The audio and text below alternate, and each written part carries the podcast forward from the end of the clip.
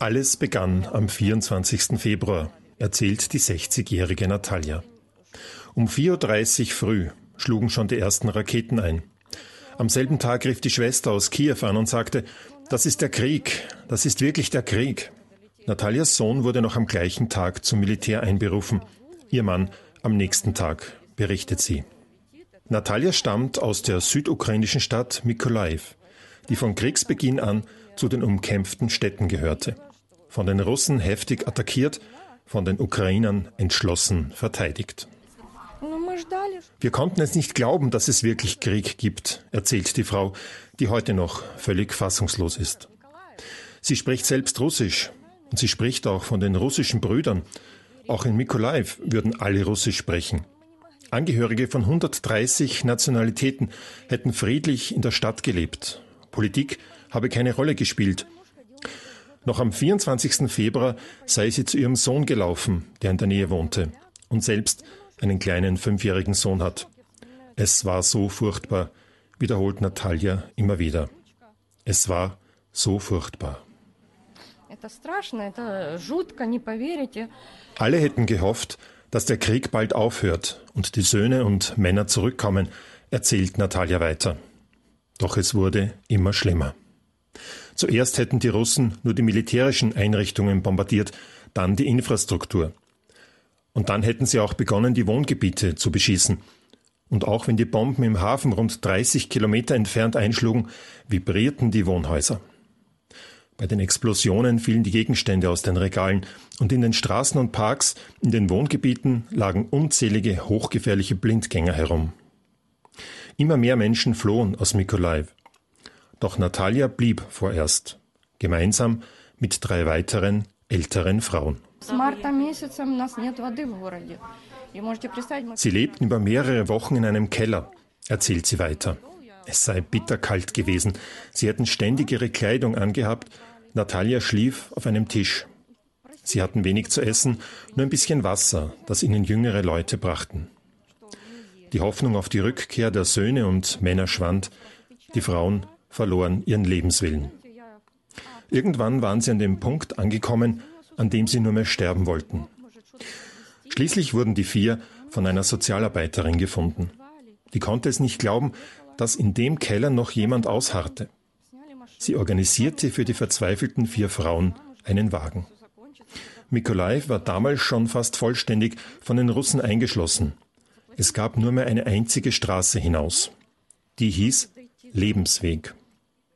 Über diesen Lebensweg wurden die vier Frauen am 27. April gerettet und nach Odessa gebracht.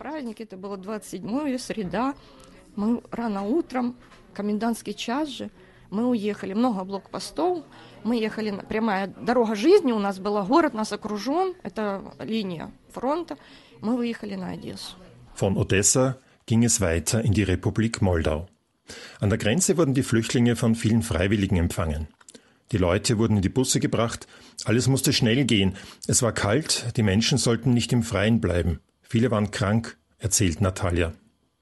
Sie hätte in einen Bus nach Rumänien steigen sollen, doch die entkräftete Frau weigerte sich. Einige Caritas-Mitarbeiter wurden auf sie aufmerksam und nahmen sich ihrer an. Sie brachten sie in das Fides-Flüchtlingszentrum der Caritas in Chisinau. Das Zentrum in der moldauischen Hauptstadt wurde nur wenige Tage nach dem Angriff Russlands auf die Ukraine eröffnet. Die Unterkunft bietet 125 Schlafplätze für Mütter mit Kindern, ältere Menschen und Menschen mit Behinderungen. In der Unterkunft erhalten die Geflüchteten dreimal täglich warme Mahlzeiten, medizinische Versorgung, psychologische und soziale Unterstützung oder auch Rechtsberatung.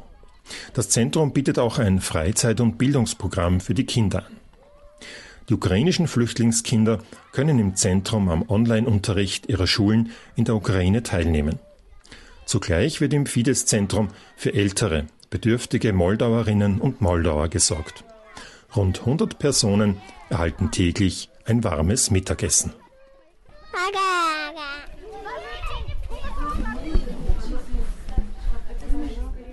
Natalia bewohnt im Zentrum ein größeres Zimmer gemeinsam mit der 32-jährigen Maria und ihrer 10-jährigen Tochter Veronika. Dieses Kind sei wie ein neuer Lichtstrahl in ihrem Leben, erzählt Natalia. Sie spielen zusammen, machen gemeinsam Hausaufgaben und wenn sich Natalia krank fühlt, dann bringt ihr Veronika das Essen. Maria und Veronika stammen ebenfalls aus Mykolaiv. Die zwei und die ältere Dame kannten sich vorher aber nicht. Zu einer kleinen, neuen Familie zusammengewachsen sind sie erst hier im Zentrum. Mit liebevollen Augen blickt Natalia auf Veronika. Doch dann bricht das Grauen in ihr wieder durch. Обидно то, что стерли школы, садики. Куда дети вернутся? Стерто, просто пепел. У меня школа выставила... So viele Schulen und Kindergärten sind zerstört. Auch jene Schule in Mykolaiv, die schon ihre Mutter gegangen ist und in die auch sie gegangen ist, schluchzt Natalia. Sie hätte gehofft, dass auch ihre Enkel diese Schule besuchen. Doch nun sei sie vollkommen zerstört. Warum macht man so etwas? fragt sie. Sie kann es nicht verstehen. Зачем? Люди не могут договориться. Почему? Просто взяли и запустили ракету. Ни военных, никого нету. Natalia zeigt uns ein Handyvideo von der Schulruine, das sie von einem Bekannten bekommen hat. Die völlig zerstörte Schule. Ein Sinnbild des so sinnlosen Krieges. Mehr als 700.000 Ukrainerinnen und Ukrainer sind seit Kriegsausbruch vor einem Jahr nach Moldau geflohen. Viele reisten weiter, bis zu 110.000 sind aber geblieben, darunter gut 50.000 Kinder. Ihnen gilt die besondere Aufmerksamkeit der Caritas.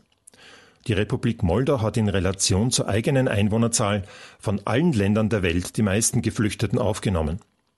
Das kleine Land ist nicht einmal halb so groß wie Österreich und hat nur 2,6 Millionen Einwohner. Wer durch das Land fährt bzw. die ukrainischen Flüchtlinge besucht, dem fällt bald eines auf. Es sind überwiegend Frauen und Kinder. Raphael Thurn ist in der Caritas Österreich für Moldau zuständig. Der internationale Entwicklungs- und Katastrophenhilfeexperte erklärt, warum das so ist. Das hängt damit zusammen, dass äh, schon relativ bald nach Ausbruch des Krieges die ukrainische Regierung äh, eigentlich ein Ausreiseverbot der äh, männlichen Bevölkerung im wehrfähigen Alter beschlossen hat. Das heißt, plötzlich konnten sozusagen Männer nicht mehr aus dem Land heraus, um eben äh, der, zur Verteidigung des Landes äh, sozusagen zur Verfügung stehen zu können.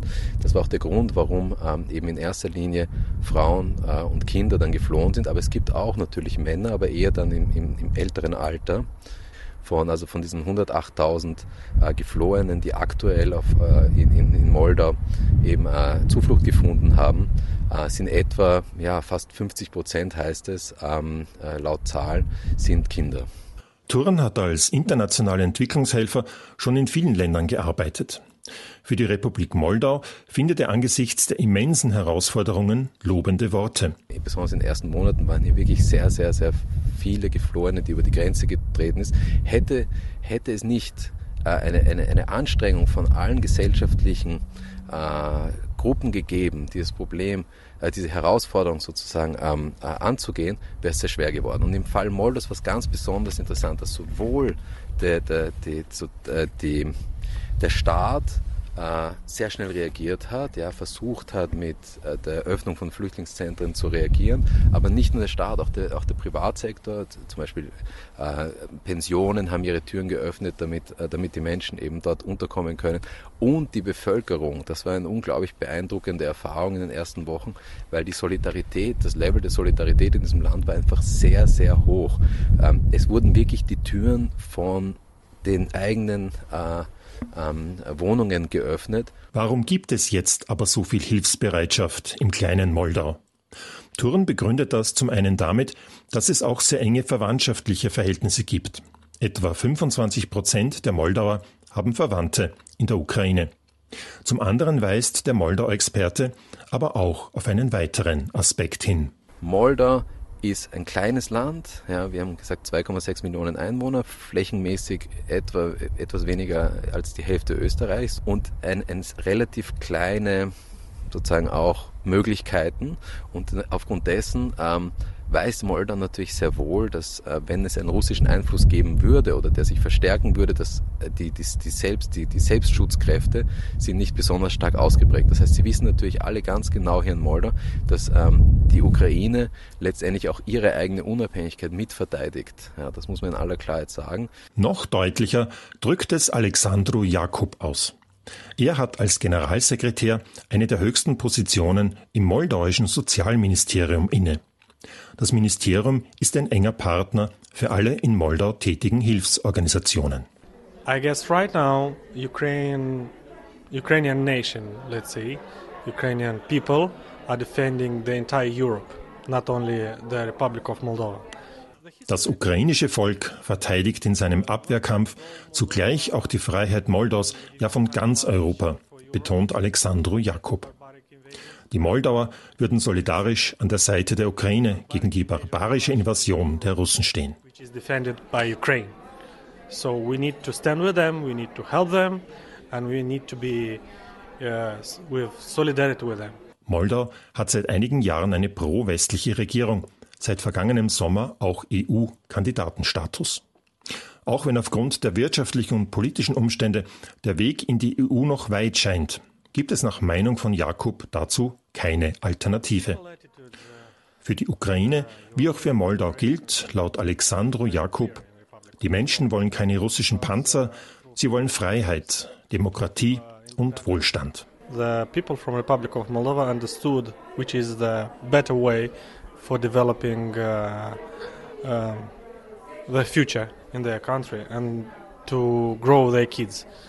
They want uh, not Russian tanks in their backs. They want democracy, freedom, free market, and uh, a liberal way of thinking. So I guess it's very easy to choose between tanks and prosperity. Die pro-westliche Position der moldauischen Regierung dürfte also außer Frage stehen. Doch worin bestehen die großen Herausforderungen für Moldau auf dem Weg in die Europäische Union? Wie sieht Österreichs Botschafterin in Moldau, Stella Avalone diese Frage. Also die größte Herausforderung sehe ich vor allem in den Kapazitäten. Es ist ein kleines Land, 2,6 Millionen Einwohner. Es äh, hat sehr viele Leute durch Emigration verloren. In Moldau ist das Problem nicht die Migration, sondern die Emigration. Anfang der 1990er Jahre haben hier 4,3 Millionen Leute gelebt. Heute sind es 2,6, also es sind praktisch mehr als eine Million Leute weg.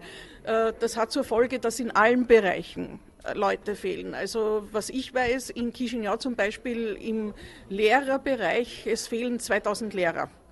Äh, das sind natürlich die Leute, die sehr sprachgewandt sind und die als erstes ins Ausland gehen. Dasselbe in den Ministerien, wo man in jeder Abteilung, egal in welchem Ministerium, mehr Leute brauchen könnte. Also Kapazitätsmangel ist ein, ein ganz großes Thema und dann natürlich äh, ganz wichtig ist die Justizreform und die Bekämpfung äh, der Korruption, weil Moldau braucht ja ganz massiv wirtschaftliche Investoren aus dem Ausland, aber die werden auch nur dann stärker investieren, wenn der Rechtsrahmen stimmt. Moldau zählt gemeinsam mit dem Kosovo die pro-westliche Position der moldauischen Regierung dürfte also außer Frage stehen. Moldau zählt gemeinsam mit dem Kosovo zu den ärmsten Ländern Europas. Rund ein Viertel der Bevölkerung lebt unter der Armutsgrenze und diese wird offiziell mit 112 Euro pro Monat angegeben. 20 Prozent der Haushalte im Land haben immer noch kein fließendes Wasser, 60 Prozent sind nicht an die Kanalisation angeschlossen. Der Krieg in der Ukraine hat zugleich die Energiepreise in Moldau vervielfacht. Moldau ist zu 100 Prozent von Gas aus Russland abhängig.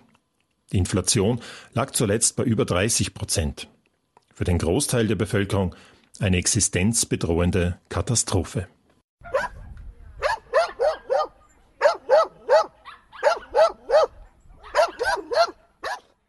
Eigentlich unglaublich. Bis zu 90 Prozent der Geflüchteten aus der Ukraine haben in Moldau Privatunterkunft gefunden, bei Verwandten oder auch Fremden. Wir fahren von der Hauptstadt Chisinau hinaus aufs Land, in die Ortschaft Aneni Neu. Am Ortsrand, in einer kleinen Siedlung, wollen wir eine dieser moldauischen Familien besuchen, die Geflüchtete aufgenommen hat, aufgrund der Wirtschaftskrise aber nun selbst auf Hilfe angewiesen ist. Irina!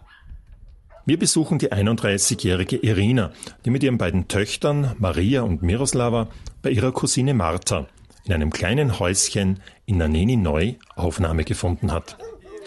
Irina stammt aus der südukrainischen Stadt Ismail.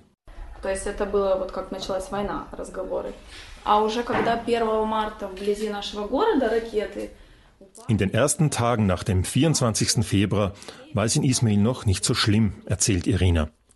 Der Krieg begann dann aber am 1. März, als die russischen Raketen immer näher kamen und einschlugen. Irina war vorbereitet, nahm ihre beiden Töchter, setzte sich ins Auto und fuhr Richtung Moldau. Obwohl die Grenze nur gut 50 Kilometer entfernt ist, brauchten sie für diese Strecke zwei Tage. Sie hatten ein wenig Essen, Thermosflaschen und Kleidung dabei. Die Straße war aber völlig verstopft. Dazu kamen auch tausende Fußgänger, die zuerst über die Grenze gelassen wurden.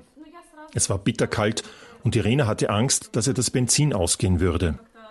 Nach zwei Tagen waren Irene und ihre beiden Töchter schließlich in Moldau angekommen und in Sicherheit.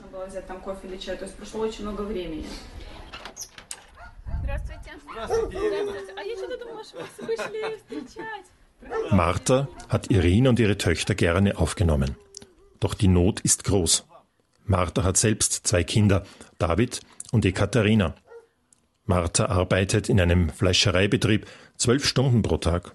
Irina passt inzwischen auch auf Marthas Kinder auf. Und dann gibt es im Haus auch noch die Großmutter. Marthas Mann hat in Deutschland gearbeitet, ist nun aber arbeitslos und wieder zurück in Moldau. Ohne Hilfe von außen würde es die Großfamilie in Naneni Neu nicht schaffen. Von der Caritas und Partnerorganisationen bekommen sie Brennholz, Lebensmittelpakete, Hygienepakete und manchmal auch ein wenig Geld. So kommen sie über die Runden.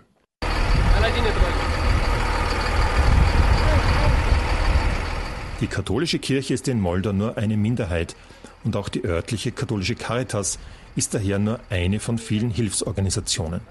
Die österreichische Caritas kooperiert deshalb seit vielen Jahren auch mit weiteren sehr verlässlichen Partnern vor Ort. Einer dieser Partner ist die orthodoxe Hilfsorganisation Diakonia. Am Stadtrand von Aneninoi steht eine kleine orthodoxe Kirche. Am Vorplatz werden von einem großen LKW aus kleinere LKWs mit Brennholz beladen. Das Holz ist für bedürftige Familien bestimmt. Darunter auch jene von Martha und Irina. Am Vorplatz treffen wir Igor Belej, den Direktor der Bisericii Orthodoxe Române, Bisericii Orthodoxe Române. Die Diakonia ist das Hilfswerk der rumänisch-orthodoxen Kirche in Moldau, erklärt Belay. Die Diakonia sei eines der größeren und bedeutenden Hilfswerke im Land, erzählt er nicht ohne Stolz. Belay und seine Mitstreiter sind bemüht, das zivilgesellschaftliche Engagement in Moldau zu beleben. In einer postsowjetischen Gesellschaft sei das nicht so einfach. Jedes Jahr hat die Diakonie zwischen 85 und 90 Hilfsprojekte laufen, sagt der Direktor. Man ist in ganz Moldau aktiv. Die Hilfe kommt den verschiedensten Bedürftigen zugute. Alleinerziehenden Müttern, Waisenkindern, Flüchtlingen und vielen anderen Gruppen am Rand der Gesellschaft. Zum besseren Verständnis, es gibt in Moldau zwei orthodoxe Kirchen. Zum einen die sogenannte Bessarabische Kirche, die Teil der rumänisch-orthodoxen Kirche ist. Zum anderen die moldauische orthodoxe Kirche, die zur russisch-orthodoxen Kirche gehört. Letztere ist wesentlich größer. Die Bessarabische Kirche hat rund 300 Pfarren im ganzen Land, die moldauische orthodoxe Kirche rund 1200.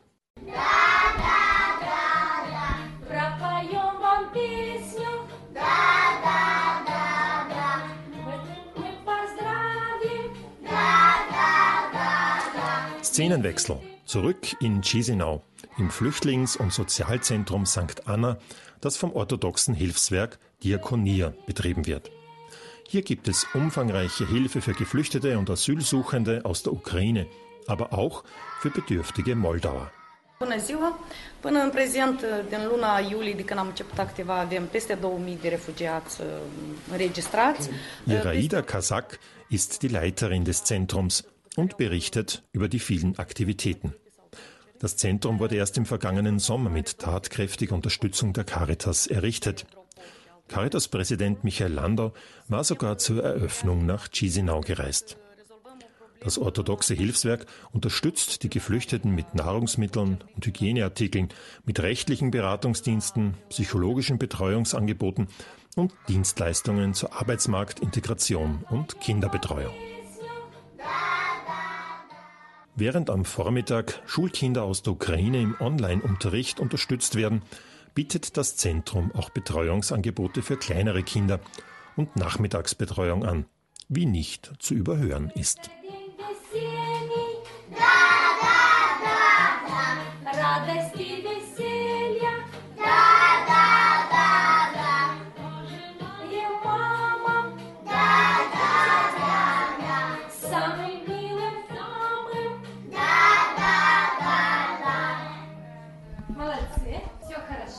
Alle Betreuungsdienste im Zentrum stehen grundsätzlich ebenso den Kindern der lokalen moldauischen Bevölkerung zur Verfügung. Freilich ist der Online-Unterricht nur für die ukrainischen Kinder notwendig. Nur die wenigsten Flüchtlingskinder besuchen nämlich aufgrund der Sprachbarriere eine der meist rumänischsprachigen Schulen in Moldau. Deshalb bemüht sich die Caritas, für die Kinder Online-Unterricht zu gewährleisten. In praktisch jeder Flüchtlingsunterkunft und auch in vielen Tagesstätten, die von privat untergebrachten Kindern besucht werden, gibt es eigene Computersäle, in denen die Kinder lernen. So bleiben sie mit ihren Schulen in Kontakt, freilich auch mit dem Grauen des Krieges. Immer wieder hört man durch die Computerlautsprecher den Luftalarm in der Heimat.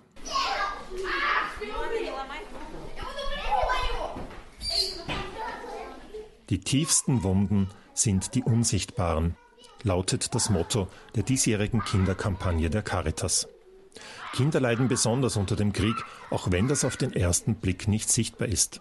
Deshalb bemühen sich die Caritas und ihre Partner vor Ort auch so sehr, den Kindern ein möglichst geregeltes und zugleich abwechslungsreiches Leben zu bieten.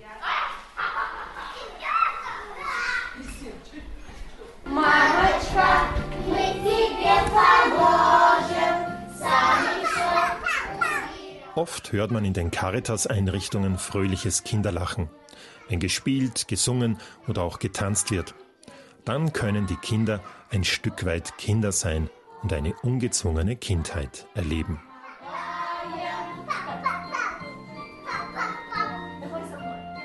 Auch hoher Besuch aus Österreich ist für die Kinder ein Grund zur Freude und eine gute Gelegenheit, zumindest kurzfristig den Online-Unterricht zu schwänzen. Im Fidesz-Zentrum der Caritas Moldau möchte uns eigentlich Direktorin Elena Eider durch die Räumlichkeiten führen. Aber der achtjährige Makar nutzt die Gelegenheit, um der Direktorin die Arbeit abzunehmen. Michael, where is he?